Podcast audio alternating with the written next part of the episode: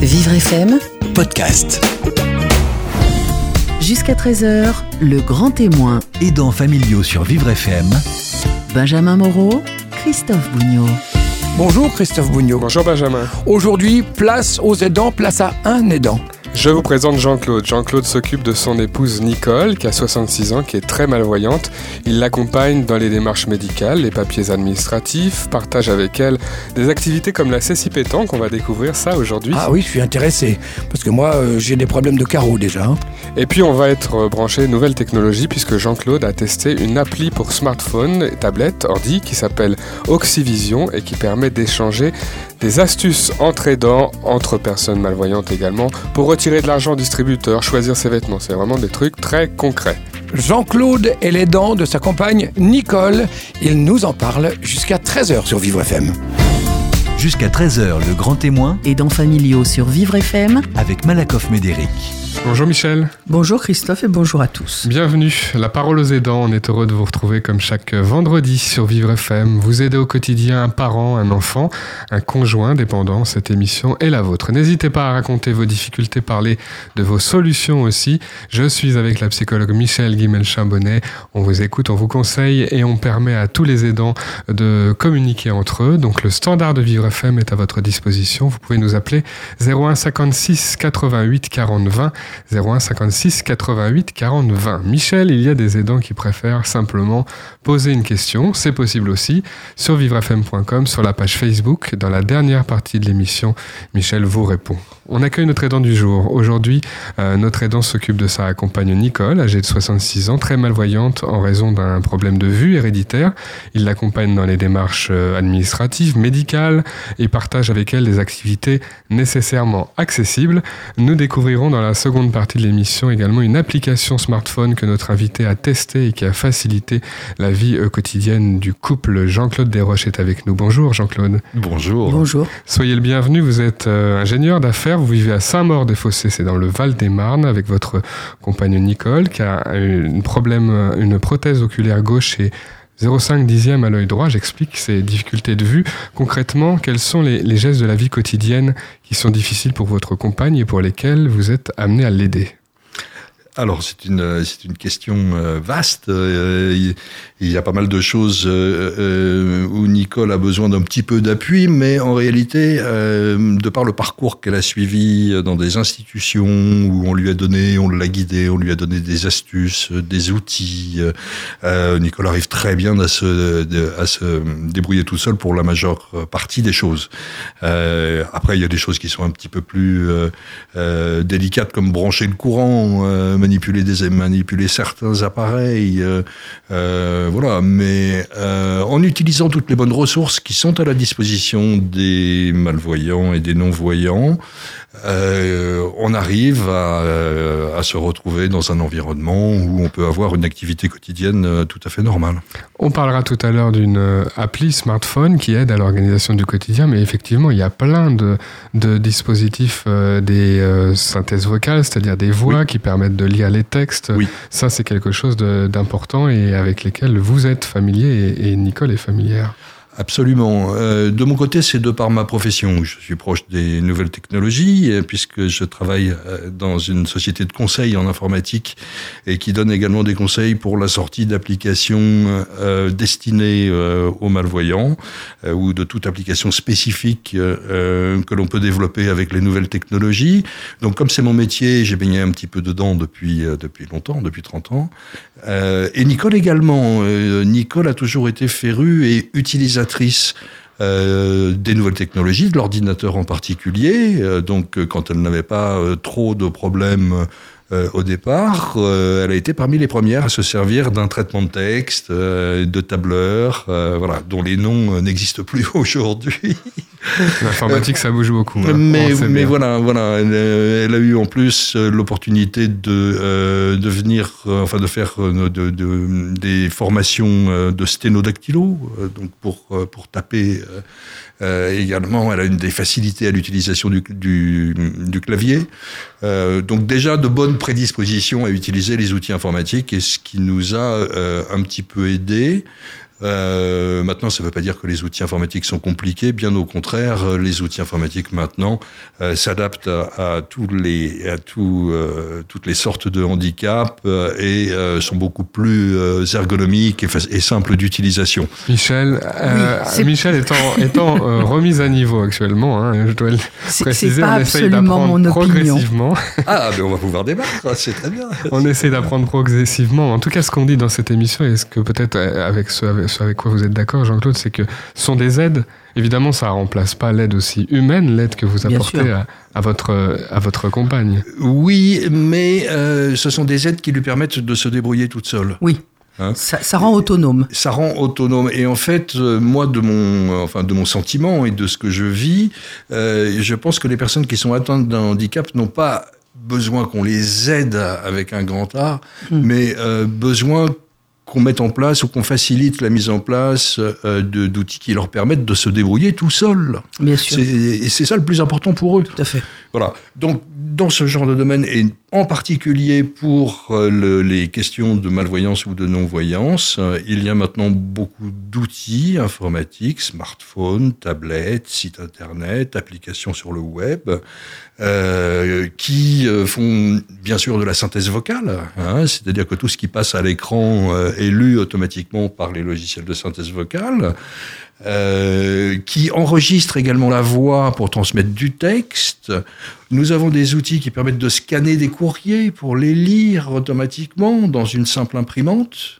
Parce que ça, les, les papiers administratifs, alors déjà oui. c'est compliqué pour tout le monde, hein, bien sûr. Oui, mais alors là, on et il n'y a pas beaucoup de gens passionnés par, par ça. Non. Mais c'est compliqué aussi euh, parce que de base, il n'y a pas grand-chose d'accessible. L'administration ne pense pas tellement aux Alors, personnes qui, qui sont déficientes ah oui, oui, visuelles. Oui, mais là, vous faites bien de soulever euh, cet aspect des choses parce que euh, quand il vous arrive une, une, perte de vue importante, comme il est arrivé à Nicole, euh, bon, c'est bien sûr un choc, euh, c'est bien sûr la panique, et il faut tout de suite se faire reconnaître, faire reconnaître ses droits, euh, et donc remplir des dossiers, remplir des dossiers administratifs et encore quand, des quand dossiers. on n'y voit pas. Là, nous et parlons pour quelqu'un qui ne voit pas, entre autres voilà. du dossier MDPH, c'est-à-dire le, dossier dossier, auprès de la le fameux maison départementale MD. des personnes handicapées. Oui, oui, oui. Donc euh, l'IAS CERFA, Mmh. donc certifié conforme aux besoins de l'administration, Mmh. c'est vrai, qui fait euh, 8 ou 10 pages. Oui. 8 ou 10 pages à remplir pour une personne malvoyante Mmh. euh, et demandant de fournir des attestations et des certificats d'oph- d'ophtalmo, de médecins, etc. sur toute l'historique depuis le début de la maladie. Avec un renouvellement en plus, hein, parce qu'on peut s'imaginer, et on a il déjà faut eu des renouveler le témoignages que, la vue revient, Bon. ce qui n'est pas euh, des choses qui le cas. des choses qui sont extrêmement extrêmement compliquées hein. même euh, obtenir je dirais un dossier médical de la part d'un professionnel libéral euh, il n'a pas que ça à faire euh, bon Là, pour le, là, vous êtes là pour votre compagne, pour l'aider oui à- dans les papiers administratifs. Ça, Absolument. concrètement, c'est ah oui, important. oui, oui, oui, ah oui, oui, oui, complètement. Puis alors justement, il y en avait tout un paquet parce que on parle du fameux euh, document de la MDPH, mais euh, après il faut remplir euh, la même chose avec la carte d'invalidité. Vous pouvez faire un dossier APA, les dossiers de carte de J, de, de grand invalide civil également pour les accompagnants. Euh, les dossiers d'inscription euh, dans les associations. Il y a eu aussi un, un dossier euh, d'inscription à la Fondation, Fondation Sainte-Marie, où euh, Nicole a suivi une formation euh, qui lui a fait gagner beaucoup, beaucoup euh, dans- en indépendance, en autonomie, Mmh. avec des formations sur divers thèmes, l'orthoptie, la vie quotidienne, les outils informatiques, la psychomotricité, les techniques de guide, les déplacements. Donc, Beaucoup d'aide, et mais à l'origine des, des hein. mais à l'origine, à l'origine effectivement des démarches. Bon, une fois que une fois que ces démarches sont faites, il y a les renouvellements effectivement. Mais euh, ce qui était difficile, c'est que toutes ces informations, tous ces dossiers, quand ça nous est arrivé, on ne savait pas euh, du tout déjà que ça existait, euh, où est-ce qu'il fallait s'adresser pour pour les avoir, comment il fallait faire, on ne savait pas du tout. En quelque sorte, il n'y avait pas encore de, de, site comme Oxyvision, d'ailleurs, qui est un site internet dédié euh, aux, aux, aux, malvoyants et aux non-voyants et qui regroupe toutes ces informations, non seulement sur le site internet, mais également sur une application mobile, tablette et téléphone. On va en parler et, de cette application dans un instant. Juste un mot, Michel Guimel-Chabonnet, sur ce que, ce que dans l'actualité on a appelé, à propos de, de complètement quelqu'un d'autre, hein, la phobie administrative. En tout cas, pour nous, pour les familles, pour les aidants qui témoignent ici, c'est une préoccupation. Oui, et tout le monde parfois le quotidienne. dit. Tout à fait. Tout le monde le dit, et surtout avec cette, cette espèce d'impunité des MDPH. Euh, s'il manque un papier ou si, en fait, il ne manque rien, mais ils ont égaré le papier, ils renvoient tout le dossier en disant tout est à refaire. Et quand il y a des délais et que ça doit être fait dans les, avec un certificat de moins de trois mois, par exemple, certificat médical Absolument. de moins de trois mois. Comme eux, ils ont déjà mis quatre mois pour vous répondre, alors il faut retourner chez le médecin et refaire faire le certificat et donc repayer une consultation. Enfin, Si toutes on s'en ces sort qui sont- peut nous aider? Alors, il paraît qu'il y, a un- y a projet de simplification de ce Oui, formulaire. ce serait bien. Hein, euh, il y a un projet. Alors maintenant, bon, Il y a des projets, les délais associations aussi qui aident euh, les familles, hein, des associations Oui. qui peuvent aider euh, Oui, mais dans les Mais les, dé- procédures. les délais sont tellement longs et tellement les procédures tellement lentes, c'est ça qui est terrifiant. Mm. Et en fait, dans certaines si- situations, effectivement, pourquoi faire un renouvellement puisque de toute façon, quelqu'un qui a une jambe euh, amputée, euh, la jambe va pas repousser. Alors, on le sait. Pourquoi, pourquoi faire un renouvellement? On continue. Bon, le pire qui puisse arriver, c'est une aggravation c'est que la deuxième jambe soit touchée. Mais donc là, vraiment, il y a une perte de temps pour les personnes et une perte de temps pour les, pour les organismes qui gèrent. Parce qu'eux, ils auraient autre chose à faire que de renvoyer des dossiers une fois de plus. Ouais, Jean-Claude n'avait pas l'air sujet au découragement, mais c'est arrivé qu'il y ait des moments comme ça où vraiment euh, euh, c'est c'est le blocage total. Oh, écoutez, face, à, face aux, aux problèmes administratifs, on a toujours un peu tous les mêmes réactions, un Oui. petit peu d'agacement, un petit peu d'énervement. euh, euh, voilà, bon, on le fait quand même parce que d'abord on est obligé, euh, mais euh, si on en parle aujourd'hui, ça serait effectivement bien que euh, si des auditeurs euh, interviennent euh, pour la simplification en fait de ces procédures administratives, euh, ça serait ça, ça serait une bonne chose. Un Alors, gain pour ce- tout le monde. ce qu'on a fait, ce dont je peux témoigner, c'est qu'il y a eu des avancées, euh, notamment nous, quand ça nous est arrivé il y a deux ans, euh, le site Oxyvision, par exemple, dont je vous parlais, comme, comme d'autres, n'existait pas euh, encore. Donc, euh, toutes ces démarches-là, on les a fait vraiment à la recherche des informations, allant de spécialistes médicaux en, euh, en autres spécialistes, euh, en d'hôpital, euh, en clinique, etc. Et pour, euh, pour euh, en mairie, euh, enfin on a fait tout, on a fait toutes les démarches. Et puis, je me suis rendu compte le jour où j'ai découvert Oxyvision que tout était regroupé et que c'était exactement le parcours que j'avais fait. Euh, j'avais même fait un petit cahier de quelques pages là que j'ai avec moi où euh, je disais bah, c'est compliqué l'administratif, mais il faut passer par là pour avoir ça, il faut passer par là pour avoir ça, etc. Mhm. Toutes ces informations qui sont utiles euh, aux Bien aidants, sûr, bien hein, sûr, bien sûr, puisque c'est les aidants qui vont Ben faire, oui. qui vont faire les, les, les dossiers. Les et ben là, et tout est regroupé. Et on gagne forcément du temps et de l'énergie. On va en parler dans la suite de, de l'émission avec la suite du témoignage de notre invité Jean-Claude Desroches. En fin d'émission, Michel répondra à vos questions Internet et Facebook comme chaque vendredi. À tout de suite sur Vivre FM. Jusqu'à 13h, le grand témoin, Aidants familiaux sur Vivre FM Christophe Bougnot, et Michel Guimel-Chambonnet. La parole aux aidants, c'est jusqu'à 13h chaque vendredi. Vous êtes les bienvenus sur l'antenne pour parler de l'aide que vous apportez à votre proche dépendant, votre enfant, votre conjoint, votre parent. 01 56 88 40 20, c'est le numéro du standard de Vivre FM. Je suis avec Michel Guimel-Chambonnet, la psychologue, et Jean-Claude Desroches, notre invité, compagnon de Nicole, 66 ans. Nicole est très malvoyante, vous vivez à Saint-Maur-des-Fossés. On parlait et on parle beaucoup aujourd'hui de ces aides techniques, de ces nouvelles technologies, de ces applis qui peuvent aider à organiser le quotidien. Euh, tout ça, c'est le sujet de l'accessibilité. Alors évidemment, c'est un sujet Oui. dont on parle beaucoup Mais c'est important. sur Vivre FM et les personnes handicapées nous disent combien On est plutôt en retard sur plein de choses. Hein. Vous le constatez, vous aussi également, au quotidien, euh, Jean-Claude. Oui, absolument. Alors, il y, a quelques petits exemples que l'on peut euh, citer euh, d'astuces facilitant la vie des personnes malvoyantes ou, ou non-voyantes pour des actes au quotidien comme aller retirer de l'argent dans un distributeur, par exemple. Euh, bah écoutez, tous les distributeurs, ou quasiment tous les distributeurs, sont équipés euh, d'une petite prise euh, dans laquelle on enfonce un jack, celui de nos écouteurs du téléphone, euh, et qui permet en fait de pouvoir être guidé oralement pour retirer de l'argent. Bon, ça c'est quelque chose. Il y a des choses qui existent et les gens ne le savent pas. Les, les, banquiers, par exemple, ne le savent pas. Nous, on a été se renseigner, il fonctionnait pas. Celui juste à côté de chez nous, Nicole sort, longe le trottoir, elle peut y aller toute seule, veut retirer son argent. Bon, quand c'est arrivé, on a dit tiens, mais là, euh, il y a un dispositif euh, euh, sur ce distributeur.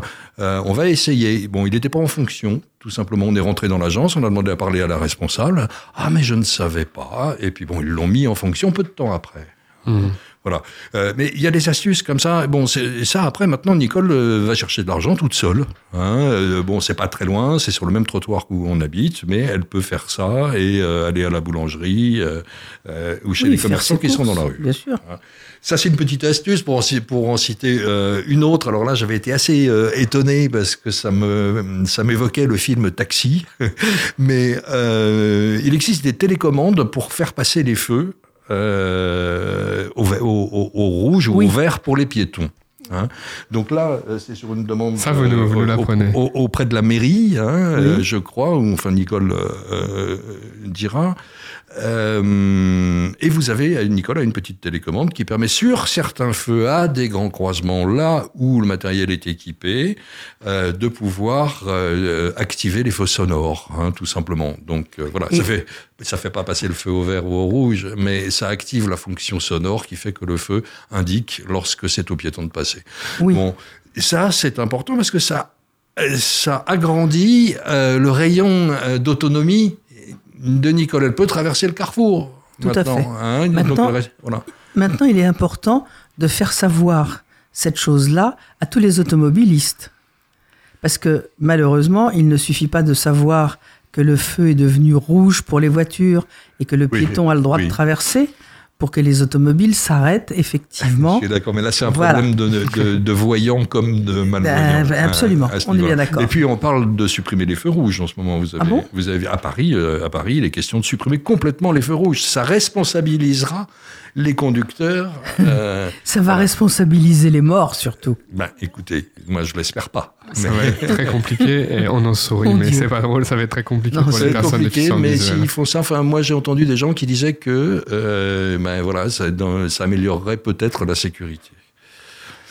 Bon, à voir, ça existe déjà dans d'autres pays. Laissons, laissons. Passons Les loisirs aussi, euh, vous nous avez parlé. Ah on peut avoir des loisirs, évidemment. Alors nous, on en parle souvent oui, sur alors ça, c'est, là, c'est une on peut faire du sport, ça on en oui, parle. Oui, Et vous, vous avez testé euh, Ah oui, on a testé. la, testé des- on la fait des Cécile choses. pétanque. La pétanque, tout à fait. Euh, en fait, euh, bon, Nicole et moi aimons beaucoup les jeux, les jeux de société, toutes sortes de jeux, on jouait tout. Et on jouait beaucoup euh, auparavant aux cartes, euh, voilà. Euh, et euh, donc maintenant, c'est plus tellement possible ou avec euh, du, du matériel adapté. Et euh, bon, c'est plus dans les mêmes conditions, hein, donc on, on a changé un petit peu nos loisirs. hein, il a fallu le, il a fallu le faire. Euh, mais on s'est retrouvé dans des situations où, nous, Nicole notamment aime beaucoup euh, jouer à la céci pétanque. Hein, euh, Enfin, Donc, vous nous expliquez comment alors ça marche. oui, oui, je vais vous expliquer. Ça veut dire que pour les voyants, vous mettez un bandeau sur les yeux, vous êtes face à un damier, un terrain par terre, où un damier est représenté, donc avec des cases numérotées et lettrées, hein, A, B, C, D, 1, 2, 3, 4, 5. Quelqu'un lance le cochonnet au milieu. Ah, il est tombé en C5, et voilà, on se met à la position du lanceur, on lance une boule à l'aveugle. Euh, et c'est comme le jeu de la pétanque, mais euh, tout le monde peut y jouer. Tout le monde alors, est aveugle. hein. faut, rire, euh, faut rire garanti, Ah, ça, bien évidemment, euh, surtout quand les chiens s'en s'en mêlent, euh, courent après les boules, enfin voilà, toutes les activités euh, euh, sont, sont, sont, sont bonnes et c'en est, et, et c'en est une.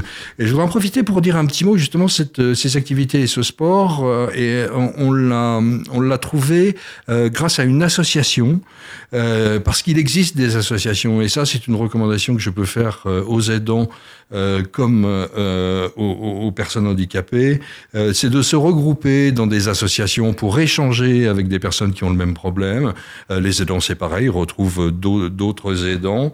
Euh, et puis, et, puis ça stimule. Euh, On, découvre des choses, on a des, activités efficaces.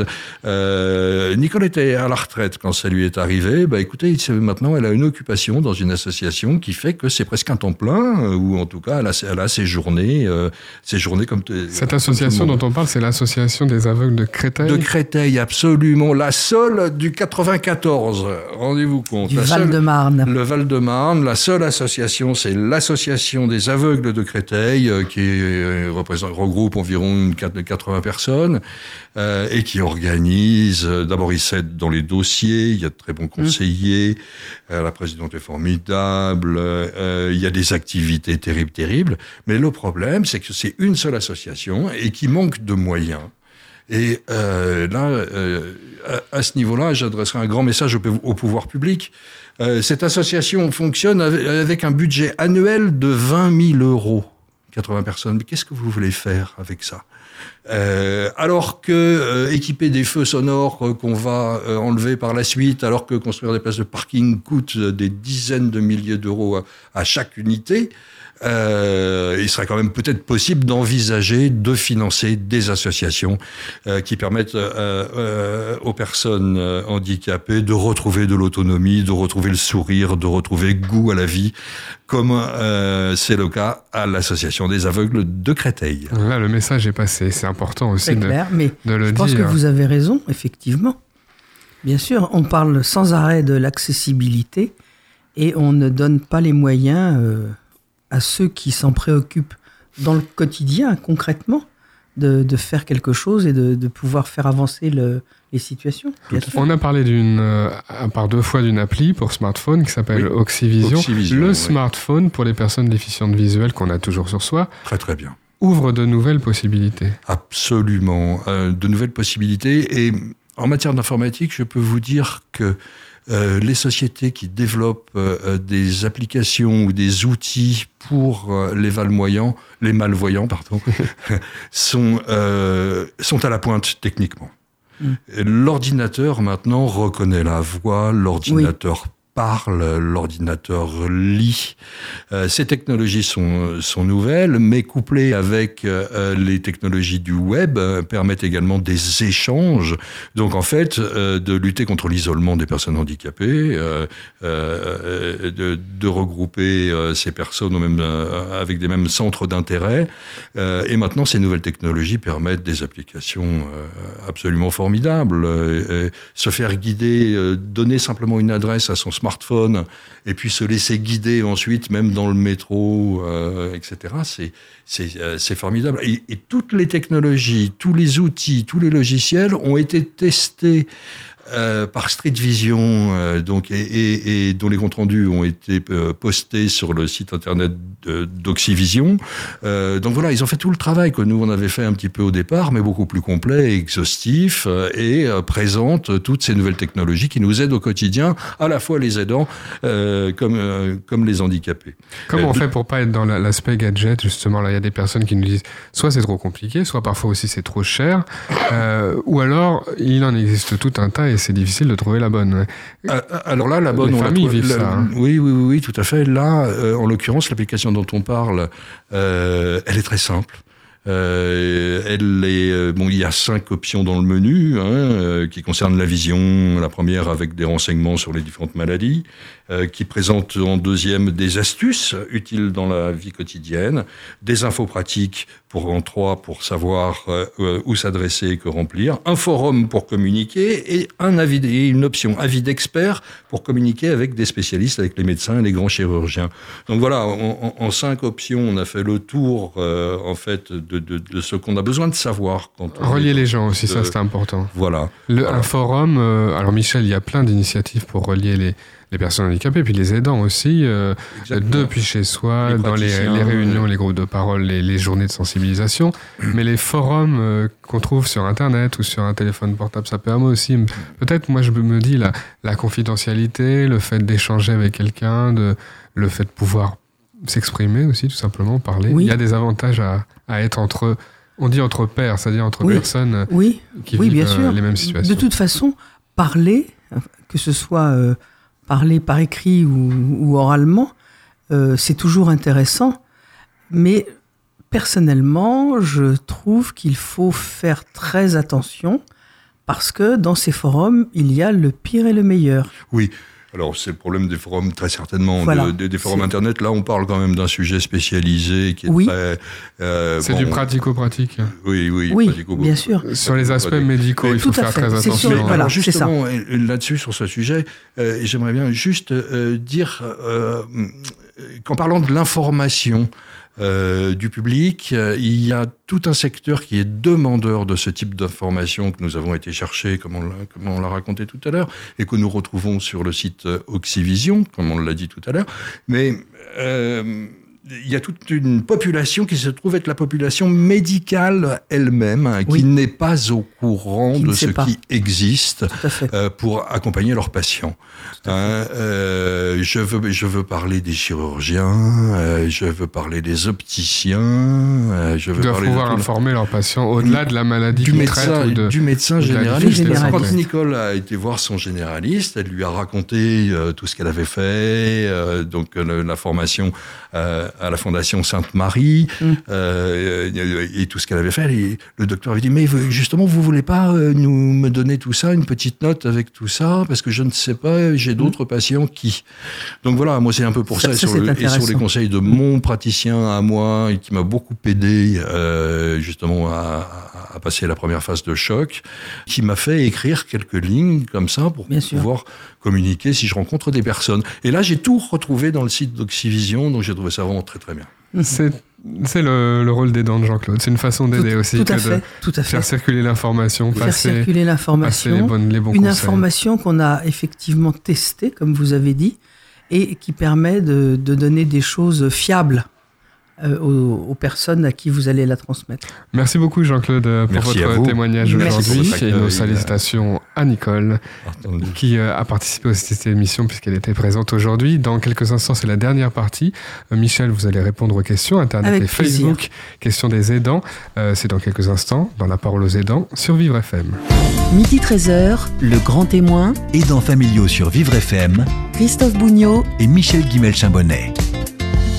La parole aux aidants, c'est jusqu'à 13h, comme chaque vendredi. Michel Guimel-Charbonnet répond maintenant à vos questions Internet et Facebook. vivrefm.com, la page Facebook, en envoyant un message. N'hésitez pas. Euh, question de Paul qui nous écrit de Honfleur. Je suis à bout depuis euh, deux mois, la pression au travail, mon fils euh, qui est atteint d'une forme d'autisme ne fait pas ses nuits, et j'en passe. J'ai l'impression de ne plus voir le bout du tunnel. Je rêve parfois que je m'enfuis et j'ai honte d'avoir ces pensées. Euh, Que me conseillez-vous pour vivre plus tranquillement?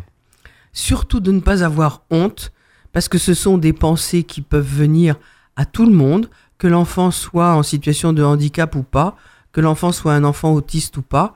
Euh, tous les parents peuvent à un moment ou à un autre en avoir assez de s'en occuper et se dire oh là là, célibataire sans enfant, quelle situation merveilleuse.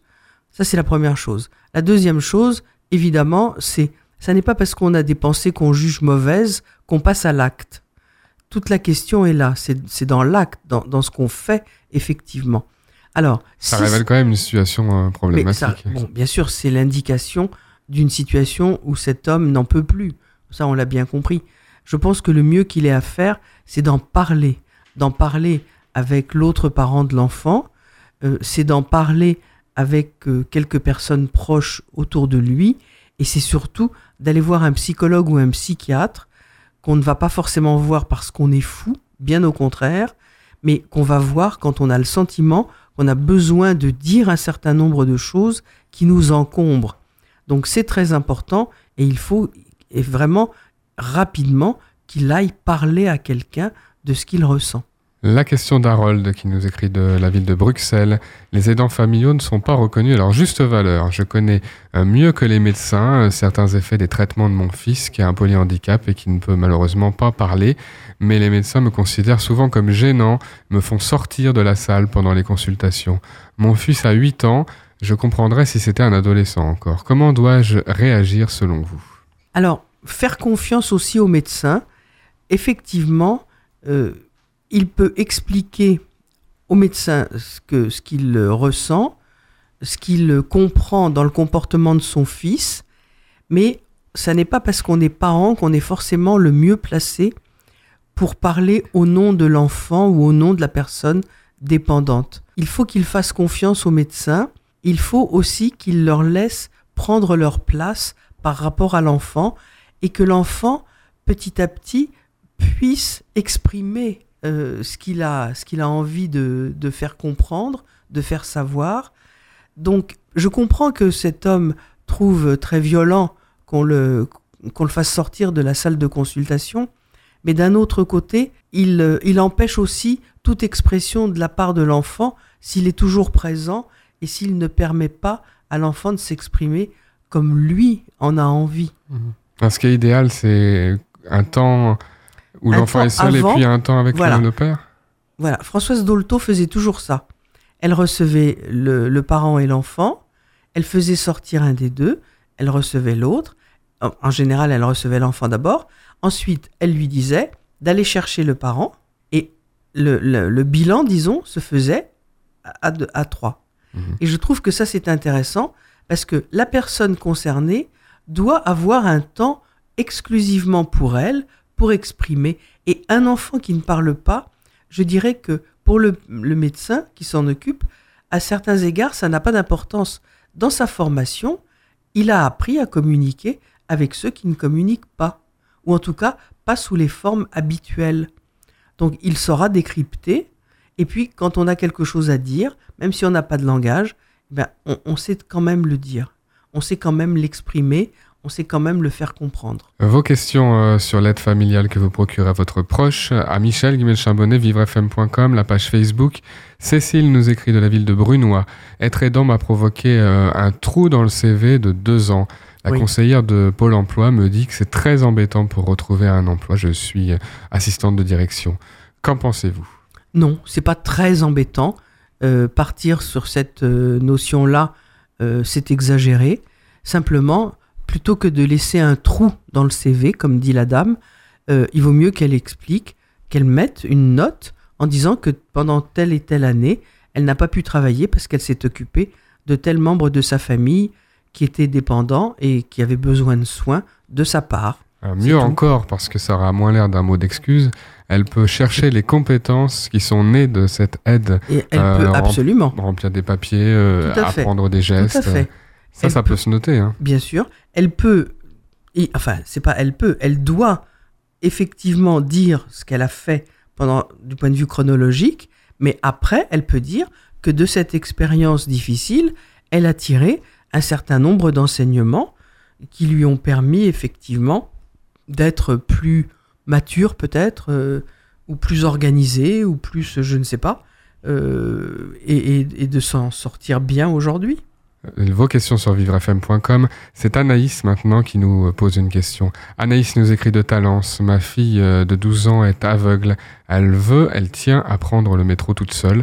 Elle s'est toujours fait aider, sauf une fois il y a 4 ans où elle s'est perdue avec une autre amie, aveugle elle aussi. J'ai beaucoup peur pour elle. Euh, c'est une ado, elle n'écoute pas. Dois-je m'attendre à un accident? Bien sûr que non. Euh, c'est une ado, oui. Euh, si si l'enfant sans la confiance de sa mère et, son autorisation euh, véritable, hein, euh, pas seulement oui, oui, ma fille, tu peux y aller, mais oui, je te fais confiance, Je te montre le chemin, on le fait ensemble, une fois, deux fois, trois fois. Et ensuite, tu vas le faire seul. Euh, elle lui donne aussi des moyens aujourd'hui importants, comme un téléphone portable pour appeler à l'aide s'il y a besoin, etc. Et ensuite, l'adolescente ne va pas euh, n'en faire qu'à sa tête. Elle va effectivement accepter les contraintes que la mère lui aura euh, indiquées. Mais c'est une espèce de donnant-donnant. Quand on refuse tout à un enfant, eh ben il s'échappe, vous lui fermez la porte, il, il sort par la fenêtre. C'est tout. Et aveugle ou pas, c'est toujours le même problème. C'est toujours la même chose chez les adolescents. Il vaut mieux accompagner le changement, accompagner la sortie vers l'extérieur. C'est ça qui est intéressant. Question des aidants familiaux sur vivrefm.com. Michel y répond. La question de Daniel qui nous écrit de Dijon. La MDPH, euh, Maison départementale des personnes handicapées de la Côte d'Or, nous fait poireauter depuis six mois pour la prise en charge du transport sanitaire vers le centre de loisirs. Pas vers l'école, le, le transport est assuré, mais vers le centre de loisirs. On nous dit que c'est superficiel. J'ai avancé l'argent, ils ne veulent pas me rembourser car les aides ne sont pas rétroactives. Que faire? Oh, C'est honteux. Je ne sais pas quoi dire, tellement je suis choquée. Euh, bon, c'est depuis six mois. Ça veut dire qu'effectivement, pendant ces six mois, l'enfant n'aurait pas pu aller au centre de loisirs. Voilà. Tout ça parce qu'ils sont pas capables de traiter les dossiers au fur et à mesure qu'ils arrivent. C'est une catastrophe. Il faut absolument pas accepter. Il faut faire des recours.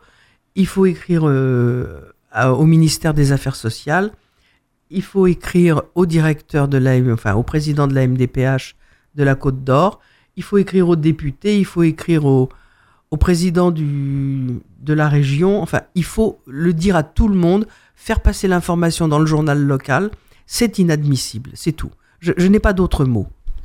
Parce que c'est vrai que euh, faire un jugement euh, comme ça sur ce qui est important et pas important pour Mais d'abord, c'est pas c'est pas à l'employé de la MDPH de décider si pour un enfant c'est fondamental ou pas de, de sortir avec les copains le mercredi après-midi, euh, d'aller jouer, de faire autre chose que de faire de l'école, euh, du scolaire. Il y a, on apprend autant en, en ayant des activités euh, de loisirs que et puis de, de- et puis sociales euh, que en allant apprendre à lire et à écrire. Souvent, les parents, hein, quand, lorsqu'ils n'ont pas de nouvelles, ils finissent par, et c'est le cas de, de Daniel, de, de- de- de Oui, payer parce Bah, que bien sûr, pour que l'enfant puisse un aller choix. quand et même. du coup, ça, pèse aussi, on peut Oui, le dire, hein, sur la famille, euh, Tout à fait, financièrement, euh, Tout à fait. parce qu'on a, ce, ne sont pas des choix finalement. Bien sûr. Non, c'est pas un choix. C'est une espèce de nécessité. On coince les parents euh, et- en leur disant, euh, enfin, en leur disant rien d'ailleurs, puisque ça fait six mois qu'ils attendent une réponse. Non, c'est inadmissible. Merci à vous tous, merci de nous parler, de nous confier votre réalité. C'est souvent très Elle courageux est et très difficile cette instructif. réalité. vivrefm.com pour poser une question, la page Facebook en envoyant directement un message. Vous pouvez même euh, accéder à l'antenne, témoigner, raconter votre histoire, bénéficier des conseils de la psychologue Michel Guimel-Chambonnet. Vivrefm.com, le numéro euh, de téléphone du standard de Vivre FM, c'est le 01 56 88 40 20. Merci Michel. Au revoir Christophe. Vivre FM